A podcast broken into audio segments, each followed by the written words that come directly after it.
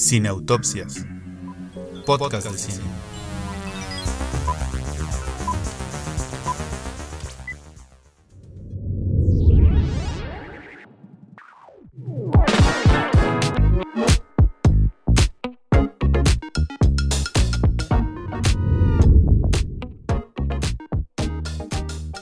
Bueno, pues bienvenidos a esta versión alterna de Cineautopsias, podcast de cine porno.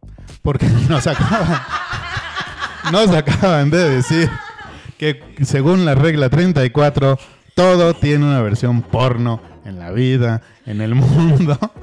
Entonces, vamos a ver si esta emisión número 96 de nuestro podcast resulta en la versión porno. Pero ¿O esto no? es un porno muy soft. O sea, desde que Ah. usted ve en el Golden. 12 de la noche en adelante, 12. ahí está. Encanta la referencia de ese que ven en el Golden. Porque además también es muy de nuestra generación. Si ya nos habíamos destapado en el episodio anterior, ahora ya sabe nuestra edad.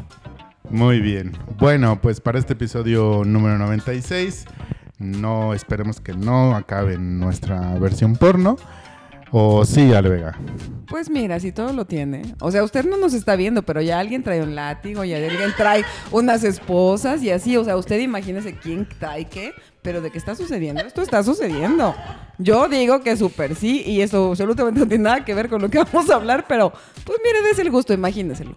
O no, Alejandro Stardust. Juegue usted con su mente. Dele vuelo a la imaginación. No, no es cierto. O no sé. Haga lo que quiera. Mire, Eh, mientras nos siga escuchando, mire, señor, usted haga lo que guste. Escuche esto. O señores. Escuche esto donde usted quiera, cuando usted quiera, haciendo lo que usted quiera. Y Eh, con- Y con quien quiera, por supuesto. Eh, buenas tardes, noches, días, madrugadas. Eh, ¿Cómo estás, Carla? Pues bien, aquí sorprendida de la regla 34 y pues pensando en toda la gama de posibilidades que existe en ese otro mundo eh, que no que no conocemos o, o quién sabe yo que sí, pero bueno, espero que este todos estén muy bien.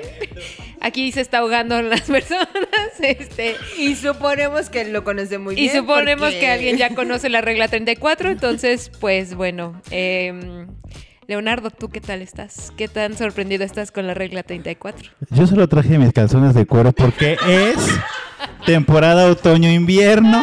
Y tenía Pero eso que los venir. trae diario, eso no vale.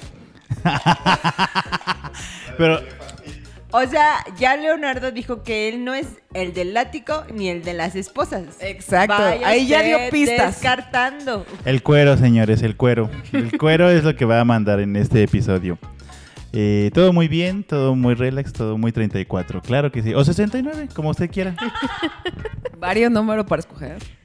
Bueno, si usted quiere saber cuáles son las primeras 33 reglas, pues quédese con nosotros en este episodio número 96 de Cine Autopsias, podcast de cine, y vámonos a lo que sigue. ¿Ya te enredaste con nosotros? Facebook, Twitter, Instagram. Síguenos en nuestras redes sociales y comparte tu pasión por el cine. Te esperamos.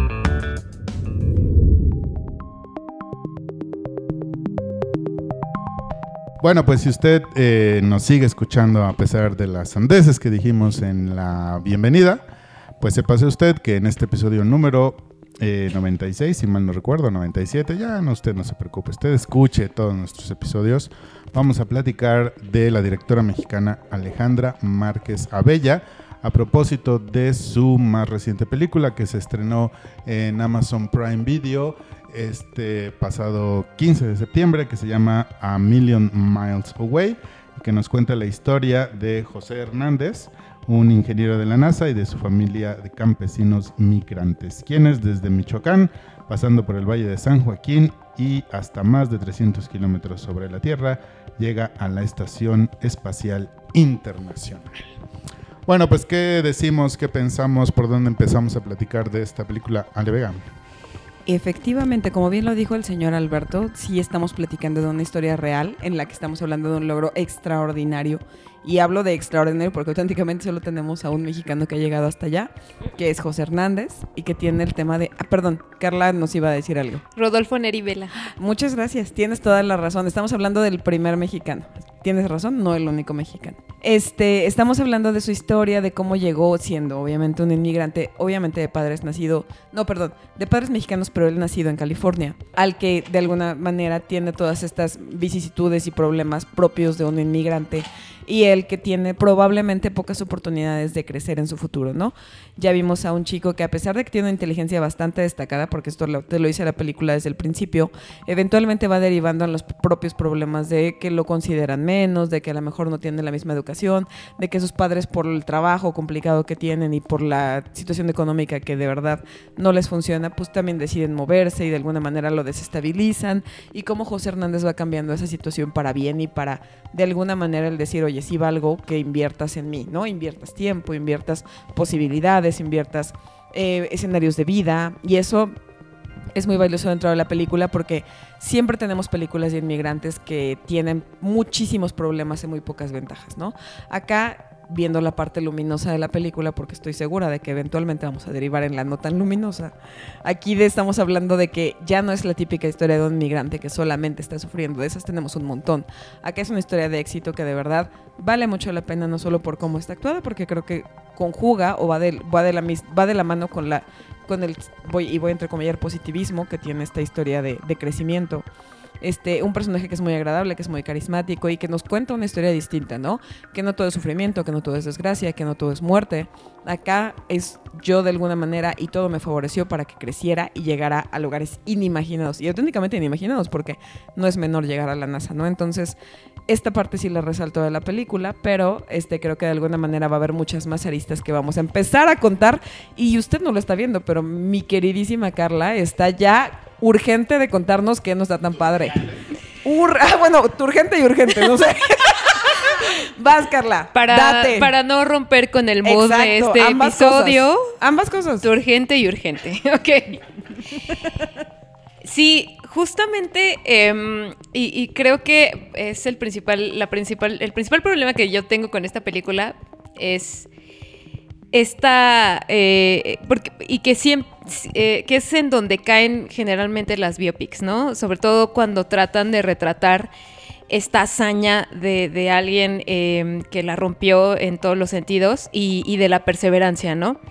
Eh, vemos en esta película pues es la, historia de, este, de este astronauta, ¿no? Y que pese a todas las vicisitudes que tiene que, este, con las que tiene que lidiar, eh, pues logra este, su sueño, ¿no? Que al final eh, es eso, yo quiero ser astronauta y lo logra, ¿no? Entonces, em, pero a mí, o sea, yo, yo sentí que no estaba viendo una película de Alejandra Márquez Abellas. Sí tiene algunas, algunas cuestiones, o sea, me, me gusta cómo retrata un poco la, la cultura mexicana, ¿no? Que creo que eso lo hace bastante bien. También el papel eh, relevante de, que le da la esposa a Adela, ¿no? Que generalmente cuando se trata este tipo de historias, eh, pues mucho tiene que ver pues el personaje principal, ¿no? Ya, eh, ya lo habíamos hablado en, en otro episodio, ¿no? Con el, tema de la Raín y cómo retrata a estas mujeres Jackie y Spencer, ¿no? Bueno, a Diana de Gales. Pero en este caso, eh, siento que el papel de, de Adela, pues es súper importante y le da un gran, pues un- una redondez más a la película. Sin embargo, sí siento que es una película eh, de estas biopics eh, de, oh sí, to- todo lo podemos lograr y, y no hay límites y, y podemos lograrlo. Y la, ver- y la verdad es Sí que no, o sea, la verdad es que eh, sí, de verdad, él, pues él, él, José Hernández es alguien que es un personaje extraordinario que, que logró, o sea, lo, lo rechazaron 12 veces hasta la treceava, logró entrar a la NASA con mucho esfuerzo pero sí, sí me quedó a deber mucho, sí la sentí muy cursi, muy, híjole, o sea, como de, de pronto es como este, este final feliz que todos esperamos, ¿no? Eh, Es- Es que el problema, y perdón, no quiero interrumpir a Gala, pero creo que es importante decir que si hay una parte, si bien desde un principio te mencionan que el niño tiene una inteligencia extraordinaria, porque sí lo hacen notar en una escena, Sí, claro. de cualquier manera sí cae un poco en el echaleganismo y eso a mí me brinca mucho y creo que es por lo mismo que le pasa a Car. Sí, y es lo que yo decía, o sea, el caso de José es uno en, bueno, mil, mi- ¿cuántos migrantes pueden hacer eso? O sea, nadie, nadie, es un caso en particular. Y está muy padre que te diga, échale ganas y aplica esta receta de cinco pasos en tu vida. Y todo, y todo muy padre, su mazorquita, el próximo tatuaje de Alberto. Pero pero no, o sea, la vida no es solo echarle ganas, porque eso a la larga muchas veces te perjudica. Porque si tú le echas y le echas ganas y no ves un resultado, este, disculpen usted la palabra, pero carajo, entonces ¿de qué se trata? No, yo no lo voy a lograr como José, porque yo no puedo lograr eso. Entonces, ese también fue mi problema con la película. Eh, no siento que sea una película de Alejandra. Quizá ahora que Carla mencionaba el personaje de Adela, quizá creo que ahí, eh, eh, si nos centramos en el personaje de Adela, quizás siento un poco a Alejandra, ¿no? Eh, darle esta importancia a su personaje femenino, porque literalmente para mí siento que Adela carga con José. O sea, es un hijo más, cinco hijos, o sea, tenía seis hijos. O sea, por favor, Adela es aquí, si no hubiera sido por Adela, José en su vida jamás hubiera llegado a donde llegó, discúlpeme. Entonces, creo que ahí es donde podemos ver a Alejandra. Eh, lo demás es una historia de Hollywood, de Hollywood, de... de- Este, es una historia gringa. Lo demás es una historia gringa que, que está muy bonita, muy padre para ver una vez, para ver en familia, si usted quiere, pero no como para tomarla en serio o como una crítica como lo que nos venía contando Alejandra y como lo, lo que nos tenía acostumbrados Alejandra. No está mal, está bien quizá, yo no voy a criticar los motivos ni las razones por las que la decidió hacer, pero yo personalmente creo que no está chido eh, decirle al mundo échale ganas porque muchas veces aunque le eches ganas pues la vida es bien gacha y si le eches ganas no pasa nada. Bueno, yo solo voy a hablar de la única cosa que sí me gustó de la película. Bueno, voy a hablar de más cosas, ¿no? Pero- La mariposa. Ay, bueno, la mariposa. Este, la maestra. Porque la Ah, maestra. por. Porque los maestros que tienen poco acceso a la cultura. Y además era una mujer de color que pudo identificar a este niño. Era de color amarillo, dice. hay que. Hay que a- a- saberse de la terminología, señor productor, por favor. Hay muchos colores, ¿eh? Sí, güey, realmente te, te, ceñi- te ceñiste a uno. Pues, color carnita. Café, café con leche, yo creo, No, pero. Es color carnita. Pero bueno, entonces, gracias maestros por hacernos este gran trabajo y identificar las grandes mentes. Luego, pues yo sí, yo sí estoy molesto, yo sí estoy enojado con Alejandra. Alejandra, si escuchas esto, de verdad, alguien tiene que decírtelo, ¿no? Y va a ser el ma- y, y va a ser el maestro que no tiene acceso a la cultura. Date. Es que yo sí estoy- no estoy de acuerdo con Carla porque dice, ok, sí representa bien a la cultura mexicana. ¿Con qué? ¿Con No, enchiladas? sí. No, sí ¿Con la enchiladas? bien. ¿Porque no le sirvió enchiladas? No, por supuesto que sí la representa Lola la trailera. O Porque sea, déjame Lola la trailera. que el mexicano que vive de aquel lado no vive igual que Pero el ¿por que qué vive tiene aquí. que ser con estereotipos? ¿Por qué, por Pero qué es tiene que si ser son así. Caricaturizarlo Es que de esa no, manera. No, es que, no es si son así. así, realmente añoran No es lo que así. tenían Es acá. mi hijo, ¿por qué no has salido con nadie? Te voy a presentar a alguien. Pero si son realmente así, no añoran. ¿Pero por qué contar esa historia? ¿Por qué no contar la historia que realmente vale la pena, que es la historia de José Claro, Hernández? Claro, claro. ¿Por qué contar esa historia? Es que creo que ese es el problema el de la contexto película. ya lo sabemos. ¿De qué no sabemos del contexto migrante a estas alturas del partido? Y sobre todo el contexto de esos momentos, no es necesario, no es necesario contarnos. Yo quiero saber de la historia de José Hernández y no de caricaturas ahí y personajes que no vale la pena incluso conocer. Entonces, nada más.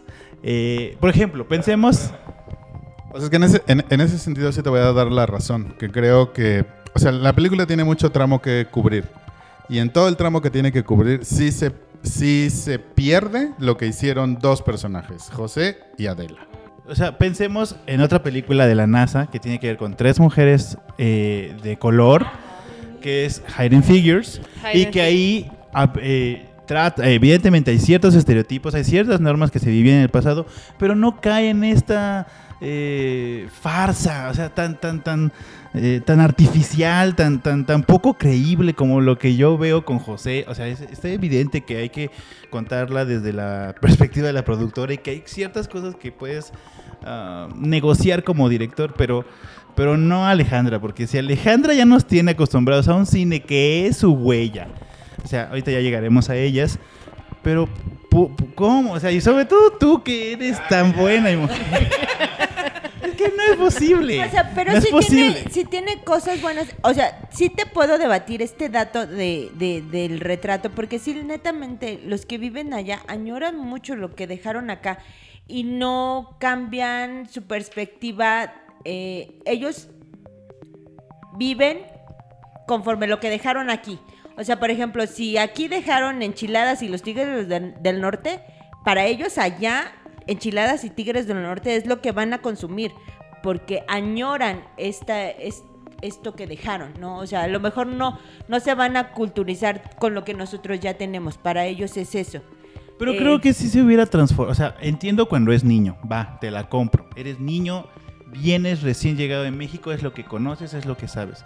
Pero él tiene una trayectoria, a diferencia de sus hermanos, que al parecer nos cuenta en la película, que él es único eh, primera generación de graduados en Estados Unidos en obtener educación. Eso ya transforma Sí, al personaje. eso por supuesto que transforma, sí. No, Y pero yo sí, quiero saber de ese personaje. Yo quiero saber, yo quiero conocer esa historia. ¿Cómo, cómo? Porque de el niño que hace matemáticas brinca al deseo de la NASA y esa historia se cuenta así, en un segundo. Sí, us- eh, ese es otro esa es otra cosa que no me gustó mucho de la película, que usa muchos elipsis para narrar su historia. O sea, Es, es que pasa lo que decía Alberto, ¿no? Que trata de, abarcar tanto en esta onda de también dar contexto, pero también contar la historia de él, pero también contar la, historia de Adela. Entonces, el ritmo también es como que se, se pierde un poco. Y sí, yo también me, quedé con ganas de entender, pues, cómo era esta inteligencia sobresaliente de, de este, de, de José, ¿no? Verlo más como enfrentarse al mundo y, y más allá de que lo hubieran eh, confundido con el conserje cuando empezó a trabajar. Sí, ¿no? porque evidentemente no llegó a la NASA solo por mandar 11 veces la Claro. carta. O sea, sí tenía un coeficiente más, más elevado. Eh, yo estoy totalmente de acuerdo con todos y creo que coordinamos el mismo pensamiento de, híjole, me parece que es, y voy a utilizar la palabra con todas sus letras, que es demasiado cursi. O sea, si bien te está contando una haters. historia, ya sé, perdón. Y lo Este- dice el señor, pero... y lo dice Don, no me gusta nada. La cuestión es que, claro que quieres contar una historia, pero siento que es casi, y, y corríjame si me equivoco en, en esta visión, pero creo que hablo colectivamente, creo que es casi un homenaje, ¿sabes? O sea, no te está contando una historia en la que las vicisitudes, los problemas, los bemoles, eh, exacto, o sea, como algo más original específicamente de por qué él sí, por qué él tuvo. Más pareciera que le está diciendo, güey, lo lograste. Y entonces te la cuenta desde el, no manches, qué increíble tu logro, entonces vamos a enaltecerlo, vamos a ponerlo en un altar, vamos a decir que eres un chingón. Y eso creo que lo hace la película y eso creo que lo vuelve muy cursi. Ahora, quiero específicamente la respuesta de cada uno de mis compañeros, porque mi pregunta es, que es para donde yo quería llevar la película. Nosotros claramente, y voy a hablar por todos, somos fans de Ale, de alguna manera u otra, de Ale Márquez Abella. Estamos acostumbrados a que su cine tiene un trasfondo importante en cuestión de profundizar en el personaje y en cuestión de to- tocarte temas, si bien delicados, de alguna manera que, que te llegan como espectador, ¿no? O sea, puedes haber o no estado ahí, puedes haber o no tenido una situ- situación acomodada como las niñas bien, o una situación eh, precaria, machista y norteña como los nortes sobre el vacío, pero de alguna manera te llegan y los entiendes. Hay un gran desarrollo de personaje en sus otras películas. Mi pregunta es, y quisiera llevarla al debate, cuando ustedes piensan en Ale y, piensan en una película cursi como esta, ¿se le permite al director, después de que te dio otras películas, de otras figuras o de otras formas, hacer esto? O sea, no, no esperábamos esto de ti, Ale, pero sí o no. O, o ya no te lo permito porque me diste cosas antes, o sí te lo permito porque eres la realizadora que lo quiso contar así. Es que, por ejemplo, yo lo contaba cuando estábamos hablando de Carla Souza. Ella, yo no esperaba nada de ella cuando se fue a Hollywood. Es más, esperaba Se tenía Pura- que decir y se dijo. pura cosa, este, rápidos y furiosos, así como esta otra chica. Ajá, como Isa González. Exacto, mu- mucho. Pero mucho esta chica fue a hacer cosas, pero bien buenas y bien cabronas y bien, no sé. Entonces yo digo, bueno, va, ahora va Ale y digo, ok, la va- o sea, ella ya tiene una fórmula, la va a romper. Y me presenta esto y yo digo, ah, o sea, no es que no se la permita, pero tú, tú sabes cómo contar esta historia, tú, tú podrías hacerlo. Y sobre todo cuando hablas de, la- si nos enfocamos en esta cuestión de Adela y ahora de José, ya contaste una historia de pareja, ya lo hiciste en Semana Santa y lo hiciste muy bien. ¿Por qué, por qué no lo volviste a hacer? Sí, de acuerdo.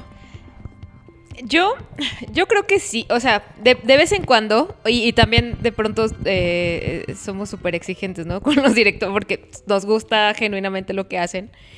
Yo lo pondré así, de, de vez en cuando sí se puede permitir hacer una película alimenticia. Para mí, eh, la, la película alimenticia es esta que, pues, es porque pues la quieres, te, te la encargan eh, y, y- y la haces y es meramente pues para seguir haciendo más películas, ¿no? Entonces creo que digamos que este fue, o sea, yo lo veo así, ¿no? Como el experimento de ver cómo jalaba ya con una producción enorme, ¿no? Em, y, y bueno, salió esto que, pues yo he visto muchas buenas críticas y, porque eh, que la película está bien hecha, etcétera, ¿no? Entonces yo creo que sí, o sea, de, de pronto puede tener estos vaivenes. eh, digo, no por esto no voy a ver la siguiente película que haga, ¿no? Creo que eh, es un, digamos que una parte, no, no quiero decir parte de aguas, pero es un escalón más, eh, no sé si hacia arriba o hacia abajo, pero este, sí, claro, pueden hacer lo que quieran, ¿no? O sea, eh, siempre nosotros pues teniendo esta, eh, que nos gusta su cine, pues esta consideración también del contexto en el que está, ¿no? Tiene esta gran oportunidad de narrar esta historia de un personaje tan extraordinario. Eh, quizás no salió como quizás ella hubiera querido, porque me, encantaría haber estado como en las, las eh, juntas de producción, ¿no? Y de, y de cómo se iba a contar la historia. Em, pero sí, mi respuesta es sí, si tiene permiso, le doy mi bendición. Este, y pues. Pero no lo vuelvas a hacer. pero no lo vuelvas a hacer, Ale. Pero regrésate al norte. Regresa. Espero que, que con esto pues ya tengas tu eh, esta plataforma y este y pues sigas haciendo y contando las historias que realmente quieres contar. Alecita. Tengo creo que dos respuestas. No, no las voy a separar, nada más voy a hablar así como loca. Este. Disclaimer. Eh. Por si usted dice, está hablando como loca, ella ya lo dijo. Eh, sí, sí se lo permito totalmente porque mi corazoncito dice, Ale, eres grandiosa, eh, te llamas Ale. Más que nada, básicamente. Eh, no, o sea, sí se lo permito porque a mí me encantaría que Alejandra triunfara a un nivel más elevado. Y siento que quizá esta película es ese escalón, no sabemos si para arriba o para abajo, pero esperemos que para arriba que ella tiene que pasar para poder dar ese salto. O sea, mm, queremos que esté quizá al nivel de un, ay, no quiero decirlo, pero de un Cuarón, de un Del Toro. eh, eh, este es el escalón que ella tiene que dar. Entonces, eh, sí, sí se lo permito totalmente. Ya sé que le vale mi opinión. Pero, por supuesto, hay varios factores a considerar entre que, bueno, cuando platicaba sobre lo que me pareció la película, entre que quizá ella no escribe totalmente la película. O sea, ella no es la guionista, es una adaptación del libro de José. O sea, es una adaptación Sí, es una de adaptación. la. o- José escribió su biografía y ella adaptó. No utiliza a su co-guionista habitual que es Javier o Jaime algo, Nuno, algo así. O me estoy equivocando y estoy Ay, el vato con ese el del de himno. La película horrible. Sí. ¿Cuál? El del comediante, El por del supuesto que no es horrible. Si usted Es la horrible. ve. no, es horrible. Luego hablamos del la comediante peor película. pero no utiliza a su equipo habitual. En los créditos usted se puede dar cuenta que Alejandra no está rodeada de su crew habitual. Entonces, por supuesto que se lo permitimos con la esperanza de que esta sea una película que haga que su carrera dé un salto más allá y pueda seguir presentándonos historias como las que ya nos había presentado, como Semana Santa, Las Niñas Bien y El Norte sobre el Vacío, que ya hablaremos un poquito más a profundidad de ellas. Señor Albertano. Están muy haters ustedes, están muy haters. Yo no sé cómo no les gustó la mazorquita y la mariposita. A ver, este. Yo creo que. las historias. Las historias. Sin importar el medio, o casi sin importar el medio por el cual nos llegan. Es decir, entonces, la narrativa. Tiene muchas dimensiones. Y a mí me pareció que esta película ti- tiene una dimensión que a mí me gustó, que a mí me tocó. Sí les reconozco que hay un echaleganismo, sí les reconozco que hay un retrato más o menos este, estereotípico, sí les reconozco que no es una película de Alejandra Márquez Abella, sí les reconozco que está muy recargada en el personaje y no en sus acciones o en lo que los demás hicieron por ellos. Pero sí me parece que, las, historias, las narrativas tienen ese poder, que es tener diferentes dimensiones. Y que llega un momento en el que hay una dimensión de esa narrativa que a ti como espectador o como quien estás escuchando o estás viendo una obra de teatro o estás escuchando una canción, te va a decir algo. Y creo que si bien es cierto todo lo que están diciendo, o sea, de todos modos creo que algo le va a decir a alguien allá afuera esta película, ¿no? Y sí, y creo que sí tiene un componente, chiquito a lo mejor, chiquito, ¿no? Porque sí le gana todo esto que están diciendo. Sí, sí, sí le gana a la película todo esto que están diciendo. Pero a lo mejor por muy pequeño que sea, sí tiene algo ahí que le va a decir a alguien más y que la va a convertir en, en algo valioso para ese alguien más. Creo que la película sí lo tiene. No la voy a defender de nada de lo que dijeron porque estoy de acuerdo con ustedes.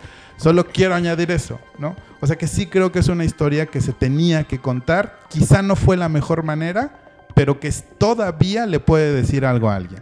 Sí, eh, eh, totalmente de acuerdo. Es que lo que lo que no quita es que esta película resuene con alguien y que le signifique, le traspase a alguien y que diga eh, al- alguna persona, quizás si yo me esfuerzo lo suficiente puedo lograr que algo que, que lo que pasó con Katia Chazarreta, ¿no? Que es la, la primera mujer de también de origen mexicano que también fue al espacio y fue parte de la NASA y, y ella contaba en su historia eh, pues esta cuestión de también cómo veía este a, José, ¿no? Como una figura referente, ¿no? Y, cómo, pues, logró que su carrera despegara. Entonces, claro que sí, va a resonar con, con algunas personas esta, esta historia, eh, porque finalmente eso es el cine también, ¿no? O sea, hay historias que nos tocan de diferentes maneras, hay otras que no tanto, pero sí, definitivamente creo que va a resonar en alguien.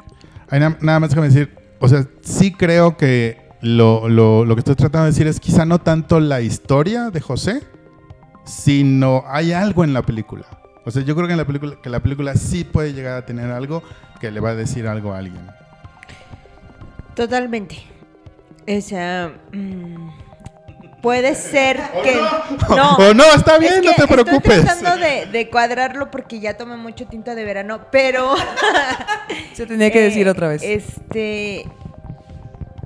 Sí, o sea, incluso creo que pensando en lo que dices, creo que sería esta idea de la receta, ¿no? Que aunque es muy echeleganismo, por supuesto que la receta te puede funcionar, o alguno de sus cinco puntos te puede funcionar en algún momento de tu vida, ¿no? O sea, por ejemplo, me resuena mucho este punto final de cuando crees que ya lo lograste, pues te tienes que esforzar más, ¿no?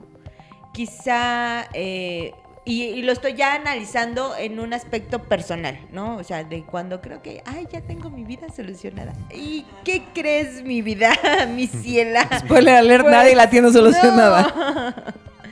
O sea, creo que sí, ¿no? Tienes, tienes un punto en ese, en, eh, eh, ahí, ¿no? Mm, Te puede resonar pequeñas cosas, ¿no? Un aspecto, o sea, no todo está mal en la película, es muy si dejamos de lado esta crítica que hacemos porque conocemos el cine de, de Alejandra y porque esperábamos, teníamos expectativas sobre la película, si dejamos de lado eso, es una película muy tierna, muy linda, este, pero un aspecto que me gustó mucho que quizá ya no tenga nada que ver con esto es que tiene una música espectacular. O sea, yo no me puedo sacar de mi cabeza, salieron de San Isidro. O sea, es, es, es genial. Crisa va por ahí. Es que justo por eso hacía la pregunta, porque a mí me parece, no me parece una película memorable y que el día de mañana la vayamos a proyectar 40 veces.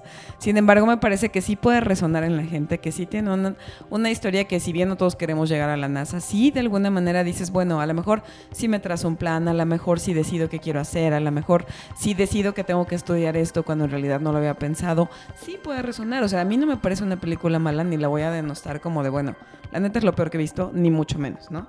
La cuestión es que creo que de alguna manera los que somos fans de Alejandra Márquez Abella tenemos sesgada la visión porque queremos algo que ya hemos visto, ¿no? Porque nos da un historial de películas sí memorables, que sí vuelves a ver y les encuentras otra cosa, que sí hay una profundidad en personajes y a lo mejor aquí dices, híjole, ya te fuiste por otro lado.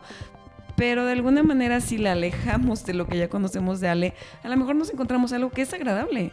A lo mejor no la denostamos tanto, y que a mí me parece que ese es el pie del que coge esta película, que no está tan mal, sin embargo, cuando uno ve para atrás lo que tiene Alejandra, dices, híjole, sí le juega en contra, pero no sé si eso es válido o no. Y a lo mejor por ese lado, y quitando ese bagaje que le podríamos quitar a Ale, porque no tendría tampoco por qué tenerlo en la espalda, valdría la pena volver a verla y no nada más cargarle esas maletas que le cargamos como fans que somos, ¿no?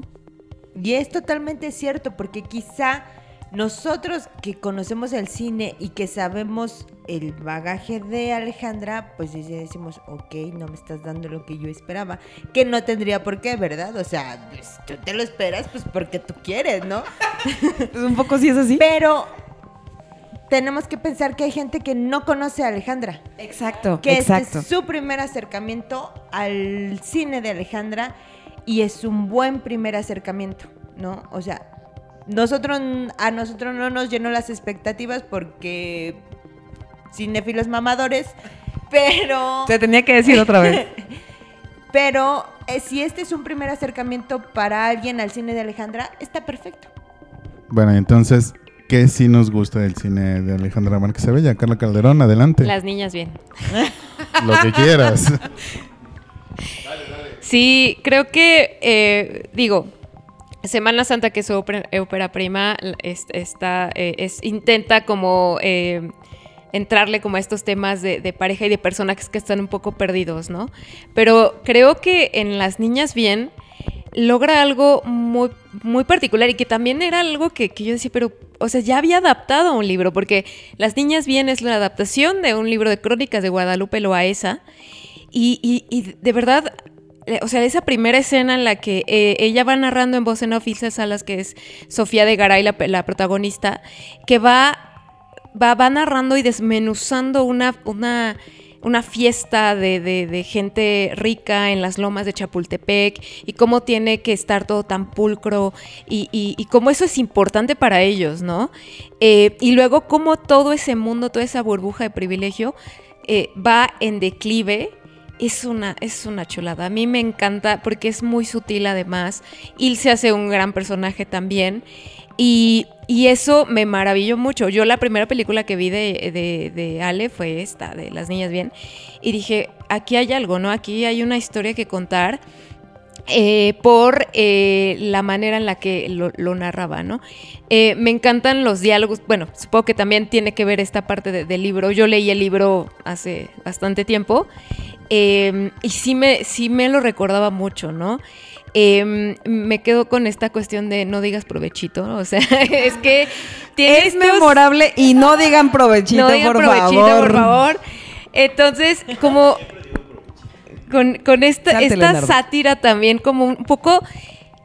porque sale además de lo que habíamos visto de, de- de- quizás del cine mexicano, de cuando retratan estos personajes que de pronto es un poco más de burla, una sátira descarnada. Acá es muy sutil, es, es este hasta quirúrgico, ¿no? Cómo va desmenuzando y va eh, eh, van evolucionando también estos protagonistas al grado de que después de ser esta mujer, eh, bueno, la esposa de este banquero y luego todo se va al carajo, eh, cómo ella también cambia, cómo hay una evolución en el personaje y cómo se da cuenta de que eh, hay, hay algo más allá que las lomas de Chapultepec, ¿no? Y, y- hay un hay mundo más allá, ¿no? Pero también lo que me asombra mucho es cuando llegan, se supone como que al, al- no, no quiero decir lo más, lo más bajo para ellos, para esa clase social, es como, güey, está súper bien, no, no mames. Entonces, eso, eso también es como, wow. La verdad es que eh, de, de Ale eh, es, es mi película favorita.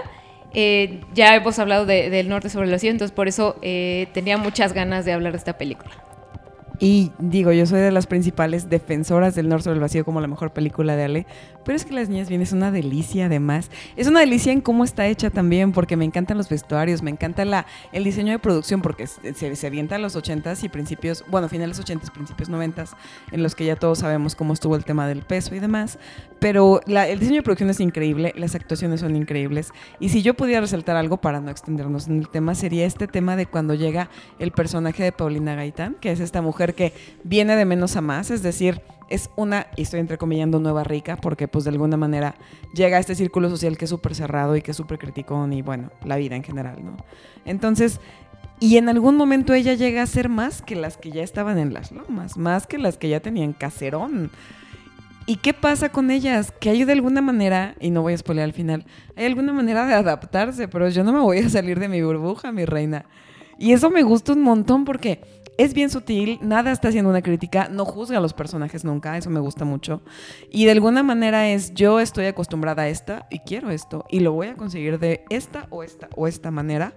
Y eso me parece, me encanta. Yo quiero ser todas, yo quiero las casas de todas, yo quiero los vestuarios de todas y las amo mucho.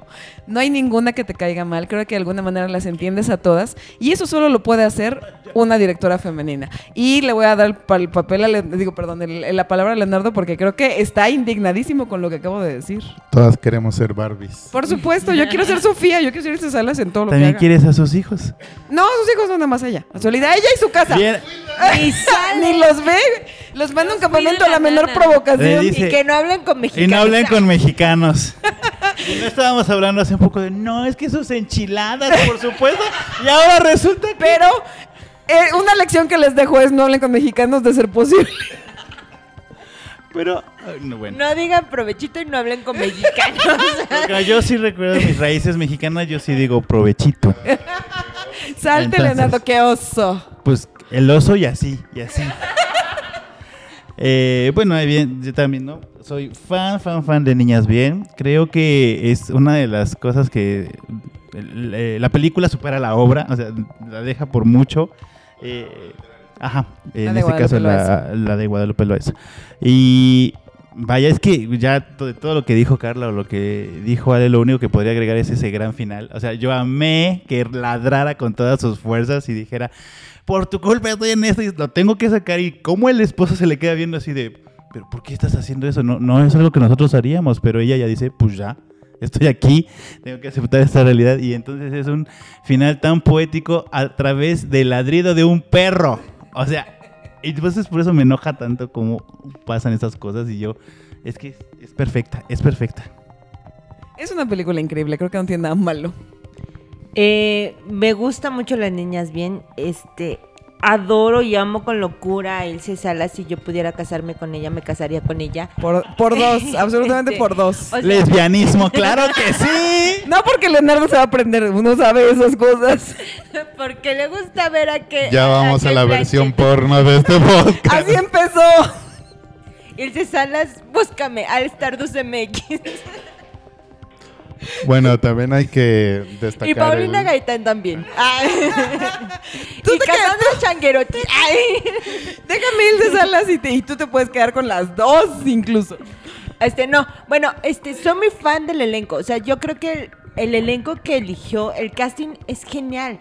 O sea, tiene muchísimo peso, pero yo me quedo con Semana Santa. Y Para ya hay mí, polémica aquí. personal- Fuertes Realmente- declaraciones. Semana Santa es como renacer, ¿no? Es como reevaluar lo que ha sido y, y pararte eh, en, en medio de tu caos, en medio de algo y renacer de algo. Entonces, para mí personalmente Semana Santa es como más significativa, pero no le quito mérito a las niñas. Bien, es una genialidad esta escena que menciona Carla del principio, wow, o sea, Ilse Salas narrando y probándose el vestido con un espejo a miles de, este, bueno, a muchas vistas, es genial, o sea, pero Semana Santa eh, se lleva mi corazón personalmente. Pues cuéntanos más, cuéntanos más. Eh, Semana Santa mm, parece, creo que también, o no sé si ya es un problema mío, corríjanme, pero si ya Semana estás peda o... No sé si son los cientos de verano, pero pero Semana Santa es algo que también tienes como que ver varias veces para poder entender lo que te quiere decir con, a- con cada uno de sus personajes, con Pepino, con la mamá y con, no recuerdo el nombre de... de Tenoch es Chávez. Gil, Gil, Gil, Gil. Este, no, eh, pero creo que no hay un personaje principal, o bueno, desde mi punto de vista no hay un personaje principal. Los tres están ahí por X razón y los tres en medio de estas vacaciones bien random, que dices, órale, ¿qué onda con estas vacaciones? Que ni dinero tienen. Sí, exacto, ¿no? Típica familia mexicana que se va de vacaciones sin varo. Eh, pero los tres re- tienen una redención ahí. Los tres, literal, tienen su via crucis, tienen su crucifixión y tienen su renacimiento, cual Semana Santa. Y me encanta mucho este punto culminante de la noche en la que los tres tienen esta este episodio, ¿no? Pepino que mandó todo, cual me vale, cual Emma, si nos escuchó en el episodio anterior. Este, la mamá diciendo, no quiero esto, agarro mis maletas y me voy, ya no hay más, ya di todo, vámonos, de aquí ya nadie me va a, nadie va a saber de mí. Y el personaje de Gil diciendo, pues es que yo lo único que, quiere, que quería era traerte vacaciones, pero no me salió. Y al final del día estoy aquí con unas morras que, porque me vieron morenito, creyeron que tenía marihuana. Este, y, y- y- cada uno tiene su catarsis por separado, porque no es necesario que los tres la vivan juntos. Creo que vale más que cada uno la viva por separado. Y al, al final, al día siguiente, los tres están como si nada. Los tres entendieron por qué estaban ahí, por qué estaban juntos. Y eso creo que tiene, insisto, personalmente mucho valor para mí. Sí, yo creo que el tema de Semana Santa, primero que nada es lo para prima de Ale. O sea, menos dinero, menos oportunidades, una posibilidad de sobresalir y hacer tu primera película, pero pues siempre es menor que las otras que vas a hacer después, ¿no? Y la hace bastante significativa. ¿Por qué? Porque, y justo quiero retomar lo que dijo Ale, la esencia de, son unas vacaciones bien random, ¿no? O sea, sí es, y aparte se llama Semana Santa, que es lo más random del mundo ahorita en vacaciones de Semana Santa, porque más está atascado de gente por donde vayas. Entonces, para un mexicano es como las vacaciones más, más simplonas, ¿no? Por decirlo de alguna manera. Sin embargo, eh, Ale, ¿cómo convierte esta premisa tan básica en un punto de inflexión? En que de verdad les da, les da la manera de ser disruptivos en su forma y con sus oportunidades a cada personaje. Y no, no necesariamente se ganan la lotería o viajan a la NASA o no sé, no, no sé nada. Sencillamente hay un punto de inflexión en el que las vidas de cada uno o la manera de darse cuenta de qué estás haciendo bien o mal o a dónde vas a ir están ahí en unas vacaciones de Semana Santa. Eso me parece significativo y me parece que cuando tienes un presupuesto menor y tu primera video o tu primera obra, de alguna manera dice para dónde quiere ir el cine de Ale y eso es valioso. Por eso le tenemos tanta fe y por eso luego le cargamos muchas maletas a la pobre mujer. Pero es que sí. Es que es como Poquito, si fuera sí. este hijo que tienes bien hartas expectativas, que quieres que sea doctor Pero y termine es que- estudiando arte. Vamos a ponernos a pensar. Artes. No, nada malo con estudiar artes, ¿no? Comunicación. Nada malo tampoco. Disclaimer, todo bien. Sí, todo bien, porque pensar, aquí hay si muchos esto- comunicólogos. Si, es- si hubiera sido hombre, ¿le estaríamos, no le estaríamos echando más carrilla? Sí. Probablemente, sí. Y estamos perdonándola un poco porque, bueno, es que Ale, hay que echarle ganas, ¿no? No, Pero si acaso estamos valorando que la, perdonándola, o sea, valorando que la queremos. Yo sí creo que tiene una responsabilidad como uno, como mujer, y mujer que ha llegado a donde ha llegado. Eh, uno, ¿por qué? Porque ya se hizo de un hombre en México, en México. Desde, desde su este, eh, área de conocimiento que es la cinematografía. Entonces, si ella ya tiene este privilegio, porque lo tiene gracias a su trabajo, no voy a demeritarlo, ya lo hemos a la- eh, eh, hecho evidente en muchas ocasiones. Entonces, yo sí creo que tiene una responsabilidad y con ello, este, sí cierto, este, ¿qué dije? ¿Cuál fue la palabra? que dijeron, no, no es cierto. Yo, pues sí, sí la tiene. Eh, no, no.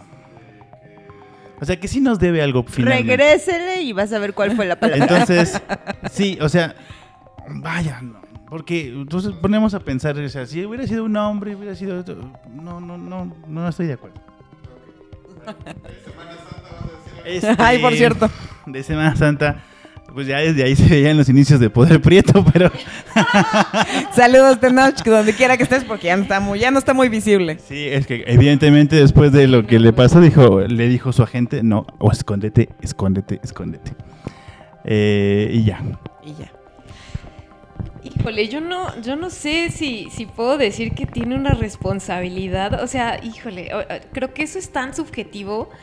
Más bien creo que eh, pues te está tratando de también de abrirse eh, eh, camino. Porque, o sea, tú dices, ya tiene un nombre en México. ¿Quién más? O sea, allá abajo que hay otras 5, 10, 10 personas, ¿quién conoce a Alejandra Magno? Solo nosotros, o sea, realmente eh, creo que el, el salto, como lo decía Ale, pues está con, con esta película de la última. Ahorita está haciendo una serie que a esa yo, eh, o sea, sí le tengo muchísimas ganas, que se llama La Liberación. Y porque está, va a retratar cosas del Me Too. Entonces, híjole, o sea, también creo que de pronto somos súper duros. O sea, entiendo de dónde viene esta cuestión de, porque nos gusta mucho, nos gustó mucho lo que ha hecho anteriormente. Pero también es como, digo, o sea, yo lo que digo es una película eh, le- está ayudando a allanar un poco más su camino, porque es muy cabrón y es muy difícil hacerse de un hombre en una industria eh, tan complicada eh, y en el que entran un montón de factores que no solamente es, o sea, quien tiene, quien hace cine es quien tiene varo, o sea, para acabarlo. Entonces, también criticarla de esta forma y decir, no, ay, es que, o sea, creo que no, no, no abona tanto. Em, pero bueno, sabemos que tenemos expectativas altas por lo que ya nos ha dado anteriormente, ¿no? Entonces, em, yo, yo sigo teniéndole fe, yo, yo voy a ver todo lo que haga eh, Ale. Y pues nada más ya de Semana Santa, eh, ya para retomar el punto, porque creo que ya nos salimos Ya, un pídele perdón, Leonardo. Pues creo que empieza a explorar eh, con estos personajes que están un poco perdidos y que llegan también a este punto de inflexión que ya lo decía Al Stardust. eh, y en el que están buscando un poco satisfacer eh, y entender un poco quiénes son en este mundo. Y eso es súper valioso. Y que lo haya hecho en su ópera prima, pues también, ¿no? Y pues eso sería lo que quisiera decir, para ya no extenderme más porque creo que no me robé el micrófono. No, pero está bien que nos extendamos porque creo que, como bien dijo Car, es muy complicado fuera de que alguien sea cinéfilo que ubique cuáles son las películas de Ale Márquez, ¿no? Entonces, por eso yo preguntaba si era válido que se aventara esta, que no se parece a las otras, porque de alguna manera le va a permitir acercarse a, a más gente. Es una, es una historia más mainstream, por decirlo de alguna manera. Sí quisiera resaltar que obviamente, y, y no- y lo he dicho hasta el cansancio en este podcast y lo voy a seguir diciendo, mi favorita de Ale es El Norte sobre el Vacío. Y si usted no lo sabe, querido podescucha, spoiler alert, nuestro especial de Navidad va a ser del Norte sobre el Vacío. Porque cada que, cada que se pueda, vamos a hablar de esa película, claro que sí, y voy a ser yo. Así que peléese conmigo. Adelante, adelante, háblanos del norte sobre el vacío. Es que no quisiera por enésima vez y así va a ser en Navidad y así va a ser en lo mejor del año que entra y sucesivamente. Usted sabrá si no, advertido está. La cuestión con Alejandra es que precisamente para mí es su película más rica, específicamente porque ya se habló del tema del machismo, del tema del antropocentrismo, del tema de el narcotráfico, una historia real, etcétera, etcétera. Raúl Briones, eres el mejor del mundo, el- destacadísimo lo que hiciste en esa película, por la que te ganaste tu premio del Ariel. Lo bueno que no le dan por sus tweets. Oye, pero además es, bueno, no, increíble con lo que haga, con lo que sea que haga. La cuestión es que esa película a mí me dio muchísimo bagaje para, para yo esperar más de Ale, ¿sabes? O sea, yo particularmente, y hablo de manera personal porque justo hablo de una película que me, me fascinó. Yo esperaba mucho de ella, más que ver, más de este tipo de películas, más de un trasfondo cultural, que sí habla mucho de México esta película, pero lo hace desde un trasfondo bien rico, ¿no? Bien profundo. Tiene de todo, para todos lados. Sí, no de enchiladas y ya, sí, y tiene razón Leonardo, de alguna manera es cierto.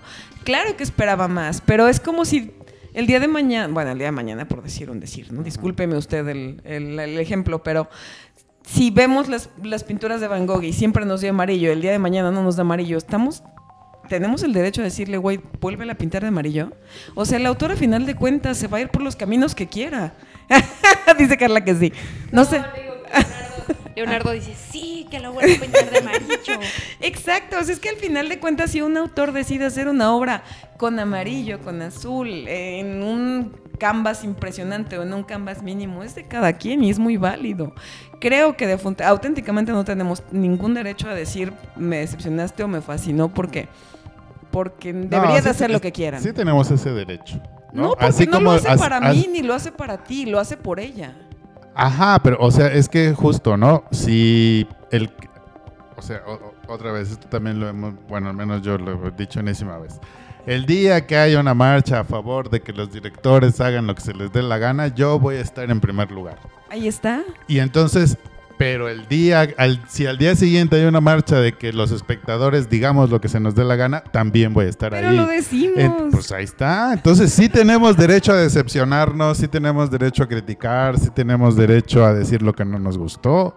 Porque ellos tienen derecho de hacer Pero lo que se les dé la gana. pueden hacer lo que quieran y no Y tendrían por qué seguir en la línea, claro. Exacto, Y aquí, por eso estamos aquí justo haciendo eso.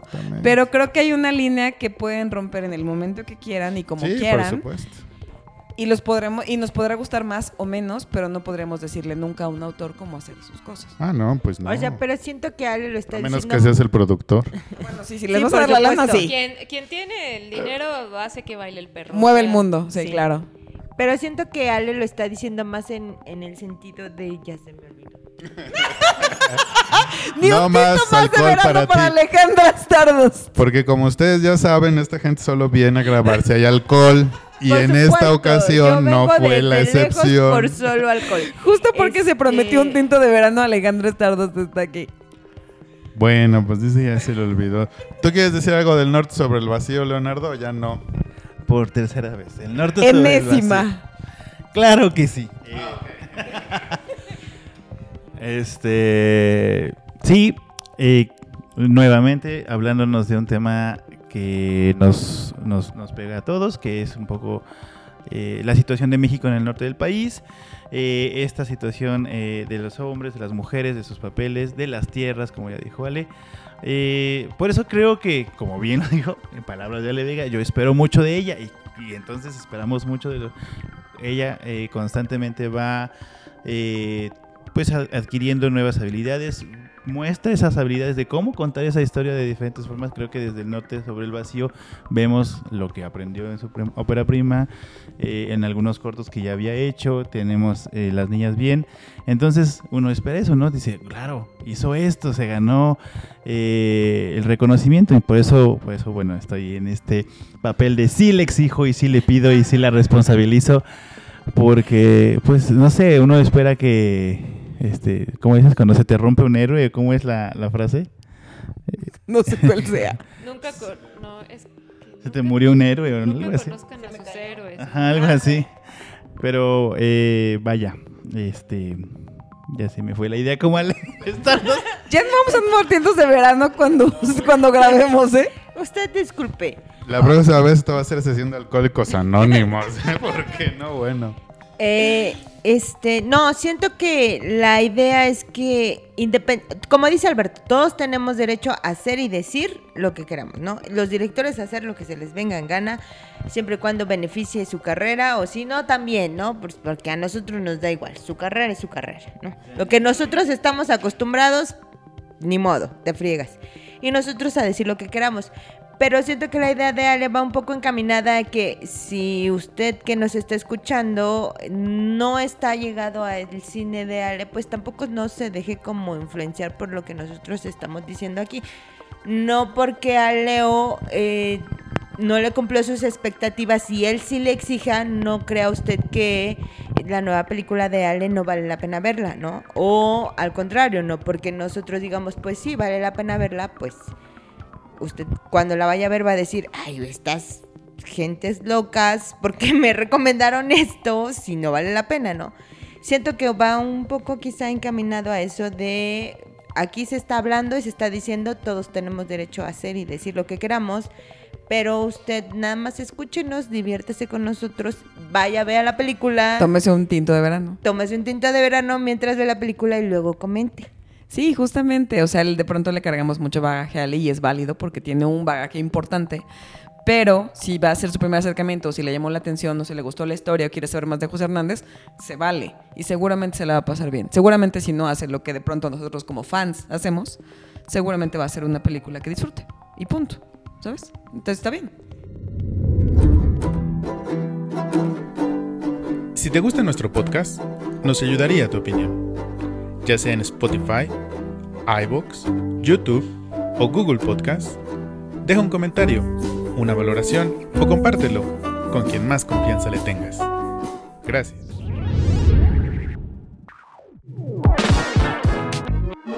Bueno, pues ya ve cómo son los borrachos, ¿no? Uno los invita a hablar de una cosa y acaban hablando de lo que se les da la gana. Pero ya algún día volveremos a hablar de Semana Santa, las niñas bien, de lo que sí se trataban esas películas, ¿verdad? Y de lo que se trataba este podcast, pero usted no se preocupe, este, algún día volveremos a hablar de ellas. ¿Cómo no? ¿Cómo no? ¿Cómo no? Bueno, pues esperemos que independientemente de lo que hayamos hablado, como dijo Alestaros hace un momento, que se hayan divertido con nosotros, que los hayamos animado a ver la filmografía de Alejandra Márquez Abella. Y pues por supuesto cuéntenos en nuestras redes sociales, Facebook, Twitter e Instagram, qué película les gusta de ella, qué no les gusta, qué les disgusta, qué los hace feliz, por qué le reclamarían o, si, o de cuál de sus películas quieren versión porno. Bueno, muchas o sea, gracias.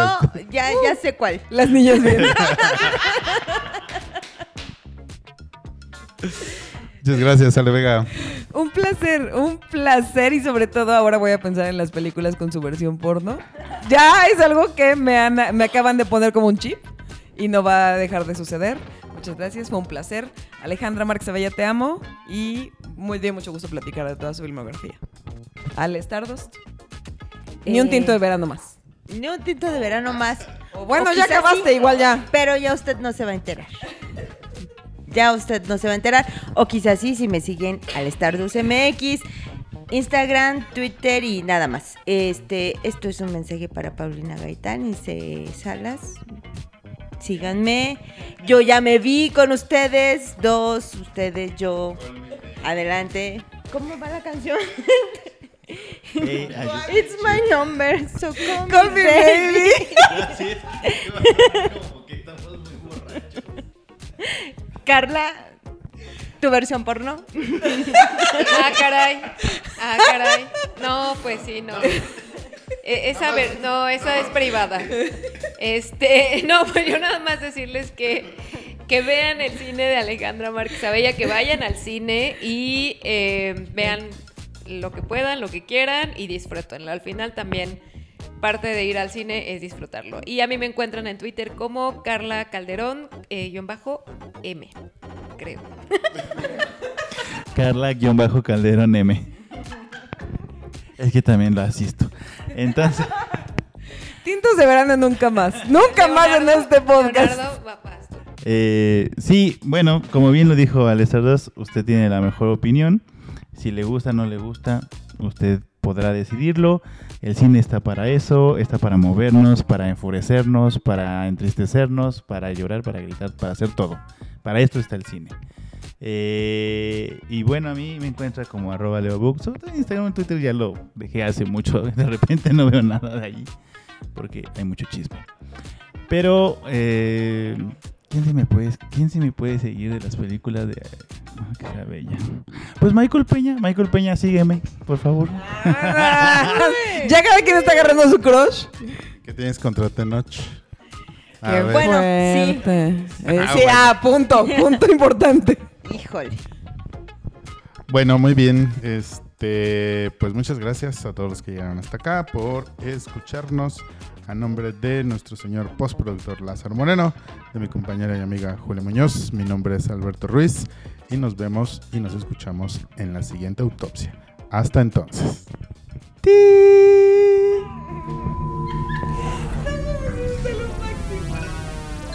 Cineautopsias. Podcast de cine.